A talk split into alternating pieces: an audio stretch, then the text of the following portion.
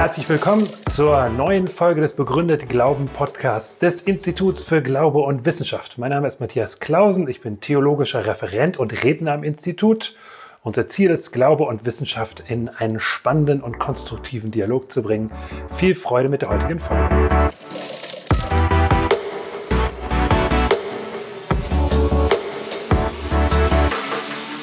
Ja, die erste Frage, glauben Sie an Wunder? Das ist eine Frage, die man immer wieder mal gestellt bekommt. Und wenn man im Internet ein bisschen sucht, findet man eine ganze Reihe spannender Zitate zu dem Thema. Wunder erleben nur diejenigen, die an Wunder glauben, sagt Erich Kästner. Oder der Jerusalemer Bürgermeister, also natürlich schon verstorben, David Ben Gurion, wer nicht an Wunder glaubt, ist kein Realist. Oder das Wunder von Bern zum Beispiel, weiß nicht, wer den Film gesehen hat, gerade Fußballfans ähm, werden davon immer noch schwärmen oder Wunder passieren immer dann, wenn man die Hoffnung längst aufgegeben hat. Also wenn keiner mehr damit rechnet, kommt dann das Wunder. Oder bei der Geburt eines Kindes, du bist ein Wunder. Wunder, ja, glauben wir an Wunder? Sind das alles Wunder? Ähm, das Allensbach-Institut, also eines der offiziellen deutschen Meinungsforschungsinstitute, hat 2006 eine ausführliche Studie durchgeführt und äh, gefragt, wer glaubt an Wunder? Glauben Sie an Wunder? Und interessanterweise kam raus, dass westdeutsche Frauen deutlich häufiger an Wunder glauben als ostdeutsche Männer. Also im Westen stärker als im Osten und die Frauen mehr als die Männer, wie man sieht. Das heißt, wenn man auf einen ostdeutschen Mann trifft, ist die Wahrscheinlichkeit am größten, dass der nicht an Wunder glaubt. Genau. Interessanterweise ist der Glaube an Wunder ansonsten aber unabhängig von der Schulbildung und vom Alter, wie man hier auch sehen kann. Ja? Also es sind im Durchschnitt immer etwas mehr als 50 Prozent, so etwa 55 bis 58 Prozent äh, über die ganzen Altersgruppierungen äh, hinweg. Und auch in der Bildung ist es sehr ähnlich. Und das Spannende war, was auch noch herausgekommen ist, dass eine erstaunlich hohe eigene Erfahrung angegeben worden ist, was Wunder angeht. Also die Frage war, glauben Sie, dass es das gibt? Und zweitens, haben Sie das schon selbst erlebt? Also, dass ein Verstorbene im Traum erscheinen. Das glauben zwei Drittel und über einem Drittel ist es selber schon passiert. Oder dass man eine drohende Gefahr, ein bevorstehendes Unglück im Voraus spürt und so weiter. Also man kann natürlich darüber diskutieren, ob das einfach psychische Phänomene sind und so weiter, wie auch immer. Aber eine ganze Reihe von Leuten würden von sich aus sagen, ich habe Dinge erlebt, zum Beispiel auch, dass einem jemand im Traum erscheint, um kurz vor seinem Tod Abschied zu nehmen. Gibt es ganz spannende Geschichten. Ähm, das haben tatsächlich auch schon Leute einfach erlebt. Und ich selber muss sagen, bin eigentlich immer so eher skeptisch, wenn es so um Wunder geht. Bin einfach auch eher Naturwissenschaftler, aber ähm, ja, gerade in meinen ersten Jahren so als äh, Student ähm, habe ich es dann erfahren von einem Freund, dass sein Vater plötzlich Doppelbilder gesehen hat. Und als sich herausgestellt hat, dass diese Doppelbilder auch nicht mehr von allein verschwinden, ist er dann doch irgendwann auch mal zum Arzt gegangen. Männer brauchen ja immer ein bisschen länger zum Arzt zu gehen. Ähm, und da hat sich dann auch herausgestellt, oh, jetzt aber mal ganz schnell ins Krankenhaus und äh, Kernspinnenresonanz machen und ein pflaumengroßer Tumor befand sich in seinem Kopf, was auch die Symptome, die nicht nur aus Doppelbildern, sondern auch aus anderen Phänomenen bestanden, erklärt hatten. Jetzt war das aber schon so weit fortgeschritten, dass man das nicht mehr vor Ort in Oberfranken, da wo ich herkomme, operieren konnte, sondern er wurde an eine Spezialklinik verwiesen nach Baden-Württemberg. Und ähm, das hat dann zwei, drei Wochen gedauert. Er war Gefängnisseelsorger. Dadurch sind auch ein paar von diesen Gefängnisinsassen zu seinen Freunden geworden. Manche haben auch zum Glauben an Gott gefunden und einer hat auch mit ihm gebetet zum Beispiel. Und er hat schon kurz vor der Operation gemerkt, dass seine Symptome deutlich besser geworden waren, beziehungsweise sogar dann verschwunden waren. Ist dann dort nochmal untersucht worden, weil die natürlich gesagt haben, ja, wir müssen schauen, wie sich verändert hat. Und ähm, ja, dann haben die nichts mehr gefunden. Das Bild lag vor, aber der Hirntumor war komplett weg. Also die Ärzte haben ihn dann nur angeschaut und gesagt, ja, herzlichen Glückwunsch, Sie sind gesund. Äh, auf Wiedersehen oder vielleicht besser nicht nochmal Wiedersehen. Ähm, und der lebt heute noch. Also ich habe mit ihm extra auch nochmal telefoniert, als ich mich mit dem Thema näher beschäftigt habe. Ähm, ich will ja hier nichts Falsches erzählen. Dieses Bild ist auch nicht von ihm, sondern das habe ich im Internet gefunden. Das ist einfach so ein Hirntumor. Ähm, ja, also von daher, spannende Sache, ja. Und jetzt die Frage, wie geht man damit um, ja? Ist das jetzt ein Wunder? Ist da was passiert, was man einfach noch nicht erklären kann, was die Medizin noch nicht erklären kann? Ähm, tja, wie geht man damit um? irgendwie ist es doch schwierig. Vielleicht gebe ich dir immer ein Zeichen und du drückst weiter. Ist fast einfacher dann. Also, jetzt müssen wir mal überlegen, was ist überhaupt ein Wunder? Wir haben schon gesehen, der Begriff Wunder wird doch sehr, sehr vielfältig verwendet. Also, nächstes Bild. Wunder, also blaues Wunder erleben, zum Beispiel typisch in Beziehungen zum Beispiel. Ähm, oder das, die Wunder der Natur, wie der Grand Canyon hier, oder die sieben Weltwunder, also Wunder der menschlichen Technik und Kunstfertigkeit. Wunder der Technik und Medizin oder dann besondere Ereignisse wie das Wunder von Bern, ja 0 zu 2 zur Pause zurückgelegen und auch in der Vorrunde schon eine Klatsche von den Ungarn bekommen. Und dann fängt es zu regnen an in der Halbzeitpause und Adidas hat tolle Regenschuhe hergestellt damals für die Nationalmannschaft, für die Deutsche 1954 und ähm, sie schaffen die Wende und gewinnen mit 3 zu 2 gegen das haushoch favorisierte Ungarn. Man sagt, das hat enorme Auswirkungen gehabt, auch auf das Wirtschaftswunder, auf die Nachkriegszeit in Deutschland. Also historisch äh, überraschende Ereignisse, um es mal so zu formulieren. Oder das Wunder von Israels Rettung durchs Rote Meer. Israel kommt durchs Rote Meer durch, die Ägypter nicht. Das ist nicht nur historisch interessant, sondern auch noch naturwissenschaftlich. Kommen wir nachher noch mal kurz drauf. Oder dann das Wunder der Auferstehung Jesu von den Toten. Oder Heilungswunder, die übrigens nicht nur irgendwie in der Bibel oder in Religionen nachgewiesen sind, sondern da gibt es tatsächlich auch medizinische Papers, die sich mit sowas beschäftigen, dass zum Beispiel ein amputiertes Bein wieder nachgewachsen ist. Nächste Folie bitte. Also, wenn wir uns das mal anschauen, oh, jetzt sehe ich gerade, der hat leider nicht die griechische Umschrift verwendet. Wunder ist im Grunde ein Begriff, den man aus dem Griechischen übernommen hat, von Taumasion. Da steht eigentlich ein Theta am Anfang. Äh, ich bin Hobby-Altphilologe, besonders Griechisch habe ich fünf Jahre lang genossen. Also Taumasion, das Erstaunliche. Also es geht hier vor allem um die Wirkung, weniger um die Frage, wie es zustande gekommen ist, sondern eher die Wirkung. Und dementsprechend findet man in Wikipedia auch die Definition für Wunder. Ein Ereignis, dessen Zustandekommen man sich nicht erklären kann, sodass es Erstaunen auf, auslöst. Oder bei dem Physiker Peter Hegele habe ich es ganz ähnlich gefunden. Ein Ereignis, das nicht unserer gewöhnlichen Erfahrung entspricht, das nicht in unseren Erfahrungshorizont passt. Also etwas, das aus dem gewöhnlichen Erfahrungsrahmen fällt, sozusagen. Und dann ist die häufige Frage, wie wir es auch bei Pauline gerade eben schon gehört haben, ist so ein überraschendes Ereignis, das man sich auf den ersten Blick vielleicht nicht erklären kann, ist das vielleicht natürlich erklärbar? Ist da einfach ein bisschen Zufall zusammengekommen und so ein paar versteckte Faktoren, die wir erst auf den zweiten Blick sozusagen entdecken? Und kann es übernatürliche Wunder denn überhaupt geben? Oder sind die vielleicht sogar ausgeschlossen? Die nächste Folie. Sind Wunder denn überhaupt möglich? Was haben dazu schlaue Denker gesagt? Zum Beispiel Spinoza, ein Philosoph aus dem 17. Jahrhundert. Nichts geschieht also in der Natur, das in Widerspruch zu ihren universellen Gesetzen steht. Sie, die Natur, hält sich an einen festen und unabänderlichen Ablauf. Ein Wunder ob nun im Gegensatz zur Natur oder über die Natur hinaus, ist eine reine Absurdität. Und daher sollten wir unter einem Wunder in einer heiligen Schrift nichts anderes verstehen als ein natürliches Phänomen, welches die menschliche Fähigkeit zu begreifen übersteigt oder zu übersteigen scheint. Also, rein natürliches Phänomen und das Problem ist nur, wir verstehen es nicht. Nächste Folie, Voltaire.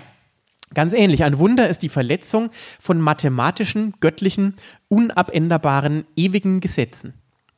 Ein Wunder ist schon in der Formulierung selbst ein Widerspruch in sich. Ein Gesetz kann nicht gleichzeitig unveränderlich sein und verletzt werden. Nächste Folie. David Hume, ein schottischer Philosoph. Also wir haben bis jetzt lauter Philosophen aus dem, 16, aus dem 17. und 18. Jahrhundert.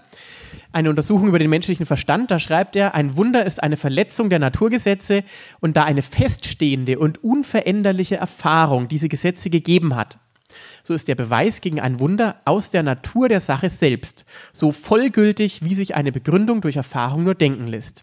Auf diese Begründung durch Erfahrung werden wir nachher gleich nochmal zurückkommen. So ist es kein Wunder, wenn ein anscheinend Gesunder plötzlich stirbt. Denn eine solche Todesart ist zwar ungewöhnlicher als eine andere, aber doch häufig beobachtet worden.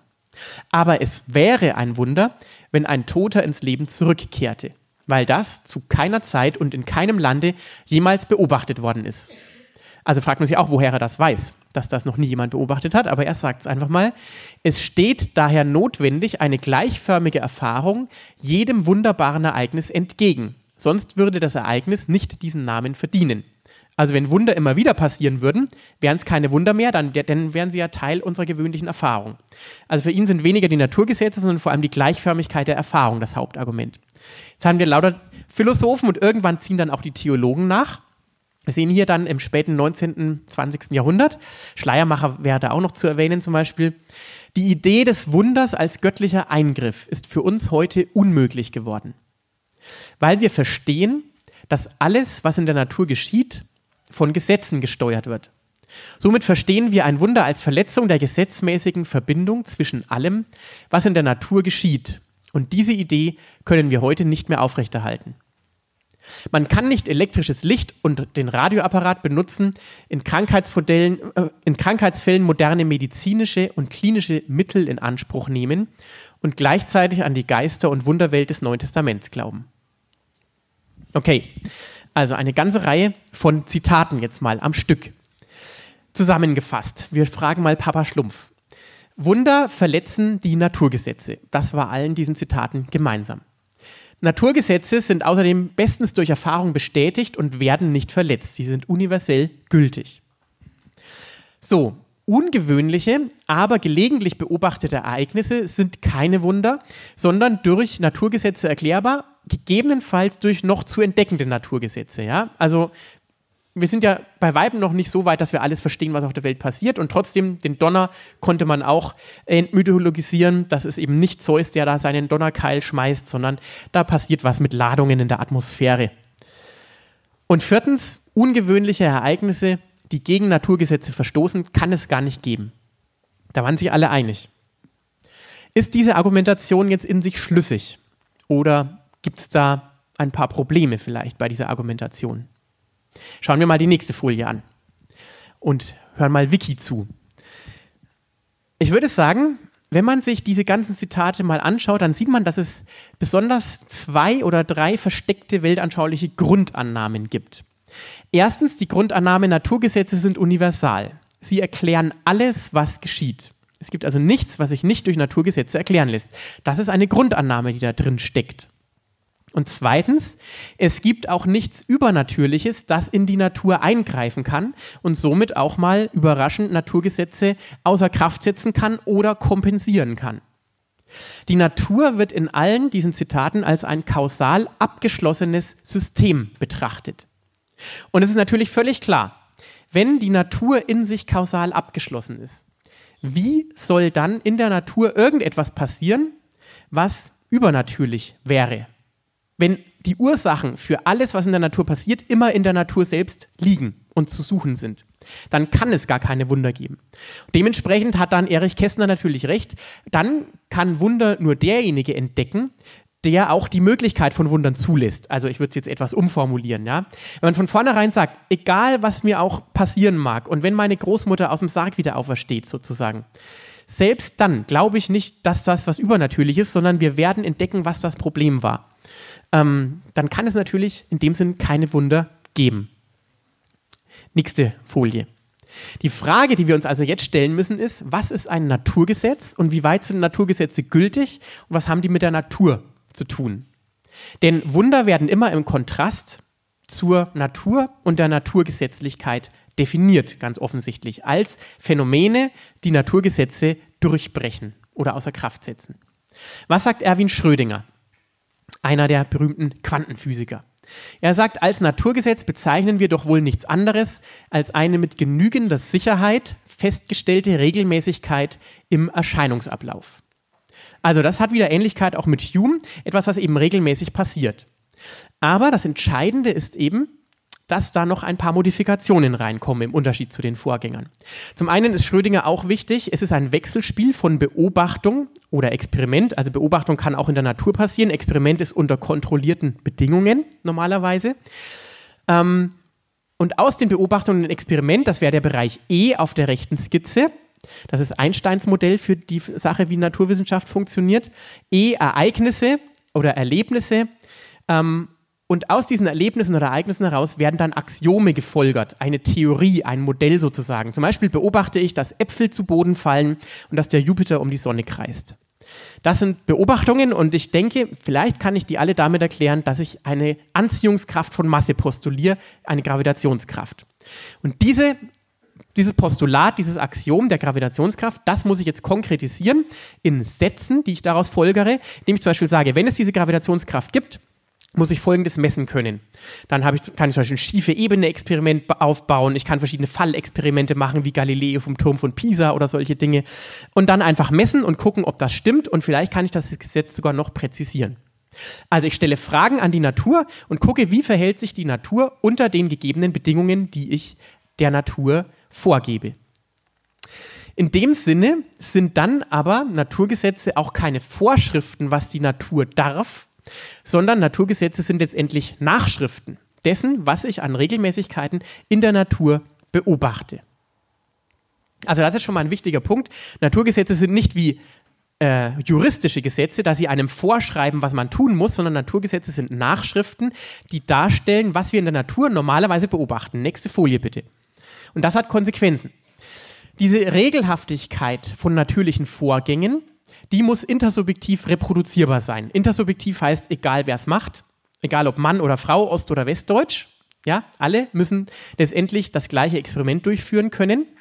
Und es muss reproduzierbar sein, das heißt, es muss immer wieder das gleiche Ergebnis auch rauskommen unter gleichen Bedingungen oder zumindest die Vorhersage muss in gleicher Weise nachvollziehbar sein. Nicht unbedingt das gleiche Ergebnis, je nachdem, welche Art von Gesetz man eben prüft. Meist wird das dann formuliert als, wenn folgende Bedingungen gegeben sind, dann geschieht folgende Konsequenz.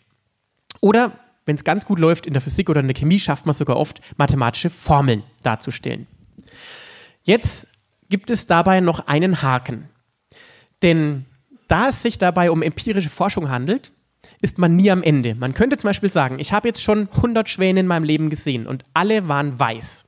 Deswegen stelle ich die Theorie auf, Schwäne sind weiß und fliegt dann nach Australien oder in den Zoo nach Nürnberg ähm, und stellt fest, die haben tatsächlich auch einen schwarzen Schwan. Das heißt, der 101. Schwan, den ich in meinem Leben sehe, der ist schwarz. Und das ist das Grundproblem bei allen Naturgesetzen. Sie fassen gemachte Erfahrungen zusammen, aber wir können uns ja nie sicher sein, ob wir schon alle Erfahrungen gemacht haben. Das heißt, Naturgesetze sind prinzipiell ihrem Wesen nach immer vorläufig. Wir können uns nie ganz sicher sein, dass das, was wir schon wissen, auch wirklich stimmt und ob das Universum nicht noch Dinge beherbergt, die ganz anders sind. Also sie müssen falsifizierbar sein, nennt man das Ganze dann. Also sprich testbar insofern, dass sie auch widerlegt werden können durch neue Beobachtungen. Und damit sind sie nie endgültig bewiesen, weil sie müssen ja auch immer falsifizierbar sein. So, und wenn wir uns jetzt mal die klassische Physik anschauen, das ist die Physik, die die Philosophen geprägt hat, die ich gerade alle zitiert habe. Da galt noch das sogenannte deterministische Kausalgesetz und das lautet folgendermaßen. Ist der Zustand eines abgeschlossenen Systems in einem Zeitpunkt vollständig bekannt, so kann man den Zustand in jedem früheren oder späteren Zeitpunkt grundsätzlich berechnen. Also hier ein äh, ähm, Fußballspieler beim Einwurf, meinetwegen vom FC Nürnberg oder von Bayern München oder von Eintracht Frankfurt oder von was auch immer man hier Fan ist. Und wenn ich seine Größe, seine Höhe kenne ähm, und weiß, wie der einwirft, mit welcher Geschwindigkeit und so weiter, dann kann ich alles vollständig berechnen und vollständig messen. Das ist dann ein ganz klassisches System, da gibt es kein Wenn und Aber, keine Wahrscheinlichkeit, sondern das ist dann einfach determiniert. Und sobald ich den Ball messe und sehe, wie der fliegt, auf dem Video zum Beispiel, kann ich genau zurückberechnen, mit welcher Geschwindigkeit der abgeworfen worden ist. Und da gibt es auch keine Freiheit mehr. Und ich weiß auch genau, wo der rauskommt. Vorausgesetzt, es weht nicht zufällig ein starker Wind mal übers Feld oder so. Nächste Folie. Aber auch in der klassischen Physik gibt es schon so manche Grenze. Zum Beispiel stellt man fest, in Vielteilchensystemen hat man schon ein Problem mit der kompletten Messbarkeit. Denn wenn man so einen Kasten mit Wasser, Milch oder einem Gas oder so nimmt, dann hat man da so viele Atome oder Moleküle drin, dass man gar nicht mehr alle einzeln messen kann. Vor allem, weil die alle ständig miteinander wechselwirken. Was man aber messen kann, sind Mittelwerte des Systems, sowie Druck oder Temperatur. Temperatur ist ein Mittelwert über die Bewegungsenergie der Teilchen in dem Kasten drin. Die Bahnen und Geschwindigkeiten der einzelnen Teilchen, wenn ich jetzt schaffen würde, ein Teilchen zu kennzeichnen, einen Lackspritzer drauf machen oder so und schau dann, wie sich das bewegt oder so. Diese Bahnen, die scheinen völlig zufällig zu sein und statistisch verteilt. Ähm, aber sie sind dennoch vollständig determiniert durch die klassischen physikalischen Gesetze. Gäbe es einen sogenannten Laplace'schen Dämon oder einen Microsoft oder Apple-Rechner, der groß genug wäre, um all die Daten zu fassen von so einem Glas Wasser, zum Beispiel von allen Molekülen da drin, dann könnte der alles berechnen, was da drin passiert, in der klassischen Vorstellung. Also das war die Vorstellung in der klassischen Physik, die immer an der praktischen Messbarkeit letztendlich ihre Grenze findet. Aber dann kam eben die große Wende im 20. Jahrhundert mit der Chaostheorie zum Beispiel. Auch die ist erstmal noch rein klassisch verständlich. Das Problem ist nur, dass man komplexe Systeme, wie zum Beispiel unser Wetter oder unser Klima, äh, entdeckt hat und findet, dass kleinste Änderungen in den Anfangsbedingungen, also der Flügelschlag eines Schmetterlings, bereits der Auslöser dafür sein kann, dass ein System eben nicht in den einen, sondern in den anderen Zustand am Ende kommt, der völlig unterschiedlich aussieht. Also Wirbelsturm, ja oder nein. Und Schmetterlinge können offenbar Wirbelstürme auslösen. Dann können sie sie natürlich auch verhindern. Deswegen sollten wir dankbar sein, dass es viele Schmetterlinge gibt. Wer weiß, wie viele Wirbelstürme es sonst schon gegeben hätte, wenn es nicht so viele Schmetterlinge gäbe. Also das Problem ist, die Anfangsbedingungen, wenn nicht ganz genau bekannt sind, können bei kleinsten Variationen zu völlig unterschiedlichen Systemen, äh, Endzuständen eines Systems führen. Und jetzt kommt noch die Quantenmechanik dazu, der sogenannte nicht deterministische Zufall, und die macht uns deutlich durch die sogenannte Heisenbergsche Unschärferelation, dass die Anfangsbedingungen gar nicht scharf festgelegt sind. Schon prinzipiell in der Natur. Das hängt nicht mit unserer Messmöglichkeit zusammen, sondern es ist einfach so, dass ein System äh, eine gewisse Offenheit hat. Es gibt eine objektive Wahrscheinlichkeit, eine objektive Zufallsverteilung sozusagen auf dem Grund unserer Materie. Schrödingers Katze ist so ein Beispiel für alle Physikfans unter euch. Ich weiß nicht, wer sich damit schon mal auseinandergesetzt hat. Die ist äh, rein quantenmechanisch gesehen gleichzeitig tot und lebendig. Und was wir auch noch interessanterweise herausgefunden haben, es gibt sogenannte spontane Ereignisse, also, spontan, also Ereignisse, denen kein erkennbarer Grund, keine erkennbare Ursache, besser gesagt, zugrunde liegt. Zum Beispiel im radioaktiven Zerfall. Es ist sehr spannend. Hat man ein Kilo, also 10 hoch 23 und noch mehr ähm, Atome, die alle radioaktiv sind. Dann kann man zwar sagen, nach so und so viel Zeit wird die Hälfte aller Atome zerfallen sein, aber wenn man nur eines dieser Atome anschaut, kann man nicht vorhersagen, ob das schon nach einer Sekunde, nach 5000 Jahren oder erst nach Millionen von Jahren zerfallen sein wird. Denn diese radioaktiven Zerfallsgesetze gelten nur für die große Masse, nicht für das einzelne Atom. Das zerfällt scheinbar unvorhersagbar. Die Halbwertszeit ist nur ein Mittelwert über eine große Menge. Dann gibt es Fluktuationsphänomene, da gehe ich jetzt nicht alles ein, oder Paarerzeugung aus einem Strahlungsquant heraus zum Beispiel. Das sind Dinge, die scheinbar zufällig passieren und trotzdem brauchen wir sie, zum Beispiel im Laser, sonst würde der Laser niemals starten oder losgehen. Nächste Folie. Also was wir hier gemerkt haben, ist schon mal, dass diese kausale Geschlossenheit, die von allen diesen Philosophen der Aufklärungszeit und der frühen Moderne äh, zugrunde gelegt worden ist, diese kausale Geschlossenheit des Universums, die wird von der modernen Physik doch stark in Frage gestellt. Denn die geht davon aus, rein wissenschaftlich, dass es in der Physik Phänomene gibt, denen wir keine Ursache zuordnen können, die scheinbar kausal und zwar objektiv kausal, ohne äh, also akausal oder nicht akausal, sondern indeterministisch ablaufen, so dass wir keine Ursache zuordnen können. Und der kausale Determinismus, also sprich, ich kenne alle Parameter in dem System der Laplace'sche Dämon, der ist damit ad acta gelegt. Jetzt gibt es aber noch weitere Probleme in der Entwicklung der Wissenschaft, denn man stellt fest, dass es nicht nur eine Bottom-up-Kausalität gibt, das heißt, wenn ich die einzelnen Teilchen verstehe, wie die sich bewegen, dann weiß ich auch, ähm, wie sich das große System bewegt, sondern es gibt auch eine Top-down-Kausalität. Also ein Beispiel wäre, wie bewegen sich Atome ähm, in der gleichen Anzahl von äh, in der gleichen Gesamtanzahl von Atomen. Also ein Wassermolekül zum Beispiel in einem Glas Wasser.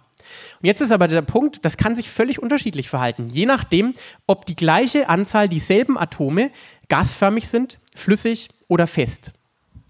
Ähm, also das heißt, das Ganze ist kontextabhängig und das System als Ganzes wirkt auf das einzelne Atom zurück. Oder Genexpression. Das ist keineswegs so, dass einfach die Gene festgelegt sind, wie die genau exprimiert werden, also sprich, welche Proteine der Körper baut, sondern das kann tatsächlich auch vom Gemütszustand abhängen. Ein heiterer Mensch, der kann andere Proteine herstellen als einer, der schwermütig ist zum Beispiel. Also unser Gemütszustand kann tatsächlich psychosomatische Konsequenzen haben. Oder auch, wenn ich jetzt sagen würde, jetzt denken Sie mal alle an die Zahl E. Welche Zahlen kommen da sofort in den Sinn? 2,71. Na, lassen wir es mal dabei. Genau. Und wenn wir jetzt gleichzeitig die Hirnaktivität von jedem Einzelnen gemessen hätten, dann hätten wir festgestellt, da sind bestimmte Areale aktiv. Und diese Areale sind deswegen aktiv, weil wir gedacht haben, weil wir an 2,71 gedacht haben. Das ist ein geistiger Grund letztendlich und der hat offenbar Gehirnaktivität hervorgerufen. Es war nicht so, dass das Gehirn selbst diese Aktivität hervorgerufen hat, sondern weil wir an ein bestimmtes Objekt gedacht haben, einen Gedanken gedacht haben. Also es gibt Top-Down-Kausalität. Auch das spricht dafür, dass eventuell die Natur eben nicht kausal geschlossen ist, sondern dass es eben Systeme gibt, die in die Natur hineinwirken können. Sei es jetzt ganz natürliche Systeme, aber vielleicht auch darüber hinaus. Und jetzt kommt eben die ganz spannende Frage, gibt es Argumente dafür, dass die Natur eben nicht kausal geschlossen ist, ähm, die darüber hinausgehen, über das rein mikroskopische, was ja letztendlich relativ klein bleibt. Nächste Folie, das ist jetzt das fünfte Kapitel. Ähm, ist das Universum kausal offen. Und da gibt es auch eine ganz spannende äh, Argumentation dafür. Indiz Nummer eins, wir haben es gerade angesprochen, das ist die Grundlage für alle Naturwissenschaft. Ähm, und ähm, das zeigt schon, wenn wir an dieser Grundlage ansetzen, dann sägen wir vielleicht an dem Ast, auf dem wir eigentlich sitzen und forschen, als Studenten und als Professoren. Der Genetiker Haldane hat das mal sehr schön formuliert. Wenn die Gedanken in meinem Verstand nur die Bewegungen von Atomen in meinem Gehirn sind, ein Mechanismus, der durch geistlose, ungesteuerte Prozesse entstanden ist. Warum sollte ich dann irgendetwas glauben, das mir dieser Verstand sagt?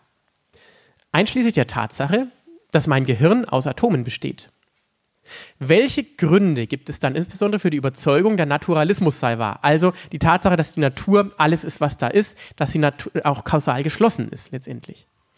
Also, nächste Folie. Wenn unsere Gedanken nur das Resultat von irrationalen Prozessen sind, von Unfällen in unserem Kopf, um es mal ganz drastisch zu formulieren.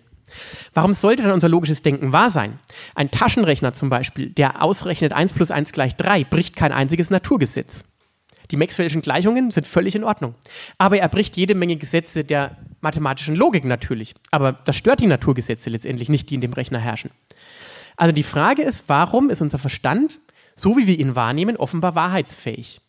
Warum können wir unserem Denken vertrauen? Das macht keinen Sinn, wenn der Verstand nur eine Variation von Unverstand ist, also Materie, als rein von natürlichen Ursachen gesteuertes ähm, Aktio gleich Reaktio-Schema sozusagen. Jürgen Habermas sagt, dann gibt es keine Gründe mehr, also auch kein logisches Denken und Begründen mehr, sondern gibt es nur noch Ursachen. Dann ist es eben so, weil die Atome so und so gefeuert haben. Also wir sägen dann tatsächlich an dem Ast, auf dem wir sitzen.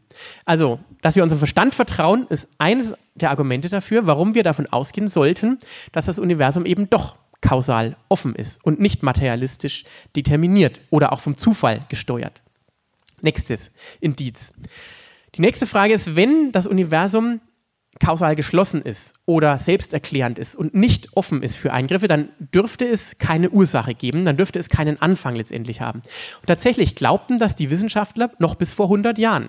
Da war das die Mehrheitsmeinung, dass man von einem ewigen, statischen Universum ausging. Sir Arthur Eddington, einer der führenden Astrophysiker in der Zeit, er schrieb noch 1931 in Nature, aus philosophischer Perspektive ist die Vorstellung eines Anfangs der gegenwärtigen Naturordnung abstoßend. Ich würde gern ein Schlupfloch finden. Wir müssen der Evolution eine unendliche Zeit zugestehen, damit sie in Gang kommen kann.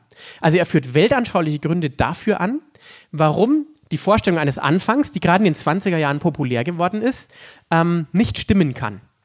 Und gleichzeitig merkt er schon, so einfach ist es nicht. Nächste Folie. Denn Einstein hat seine allgemeine Relativitätstheorie aufgestellt und man hat dann festgestellt, die kann man doch ganz gut aufs Universum als Ganzes anwenden. Dann stellt man nämlich fest, dass Raumzeit und Masse, also die Gravitationswechselwirkung der Masse, gekoppelt sind. Wenn ich also rechts an der Gravitation, also an der Massenverteilung was ändere, ändert sich auch die Raumzeit. Jetzt haben Sie die allgemeine Relativitätstheorie schon verstanden ähm, und müssen gar nicht einzeln mehr nachrechnen, diese Formel. Und da ist es jetzt so, Einstein hat extra noch den Lambda-Term eingeführt, damit er ein statisches, ewiges Universum bekommt. Mathematisch ist das erlaubt, aber war physikalisch erstmal nicht nötig. Aber es war insofern nötig, weil ständig entweder kollabierende oder expandierende Lösungen. Also das Universum ist entweder zusammengebrochen oder auseinandergeflogen, aber nie statisch geblieben. Deswegen hat Einstein dieses Lambda eingeführt, diese Konstante. Und dann war es aber so, dass ein katholischer Priester, Lemaitre, und ein russischer Physiker ähm, eine Lösung eben herausgebracht haben, unabhängig voneinander, die von einem Anfang des Universums ausging, dass das Universum in einer Singularität begonnen hat, in einem Punkt sozusagen, in einem primordialen Atom, wie Lemaitre es genannt hat. Und dann gab es auch noch Hinweise, die Rotverschiebung, die Hubble entdeckt hat und später noch die Mikrowellenhintergrundstrahlung, die darauf hindeuten, dass das Universum tatsächlich nicht statisch ist, sondern sich ausdehnt im Moment. Wenn man dann natürlich zurückrechnet und die Zeit rückwärts laufen lässt, dann liegt es schon sehr nahe, dass das Universum tatsächlich irgendwann einen Anfang gehabt hat. Nächste Folie. Aber das war trotzdem noch nicht überzeugend genug. Noch in den 80er Jahren sogar gab es einen Artikel von John Maddox zum Beispiel, einem der Editors in Chief der Zeitschrift Nature, Down with the Big Bang. Und da schreibt er auch, der Urknall ist thoroughly unacceptable, weil er einen letzten Ursprung der Welt impliziert. Oder John Gribbin, zehn Jahre vorher, das größte Problem mit der Urknalltheorie vom Ursprung des Universums ist philosophisch, vielleicht sogar theologisch. Was existierte vor dem Urknall?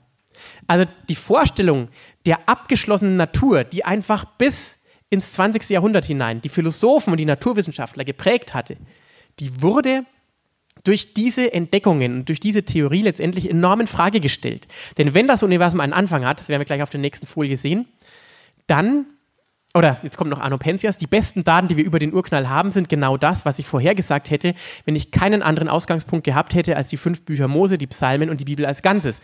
Er sagt, wenn man davon ausgeht, dass es einen Schöpfungsakt im Grunde gegeben hat, dann ist es logisch, dass es irgendwo mal angefangen hat und sich ausgedehnt hat. Und woran liegt es? Das nächste, die nächste Folie bitte. Also alles, was einen Anfang hat, hat eine Ursache. Das ist eigentlich eine Folge des Kausalprinzips, das auch noch aus der Moderne stammt. Also, wenn etwas nicht ewig existiert, sondern irgendwo mal begonnen hat, dann gibt es einen Grund, eine Ursache, warum es begonnen hat. Und wenn wir jetzt feststellen, dass das Universum tatsächlich einen Anfang hat, dann hat auch das Universum eine Ursache. Das Universum im Sinne von der gesamten Raumzeit inklusive der Materie, die da drin ist.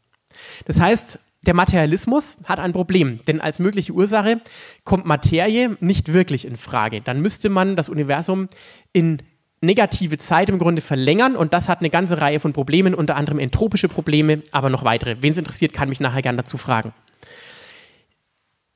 Die zweite Möglichkeit wäre, vielleicht sind es die perfekten mathematischen Gesetze, so à la Platon, die Ideen, die irgendwo in einem Ideenraum existieren.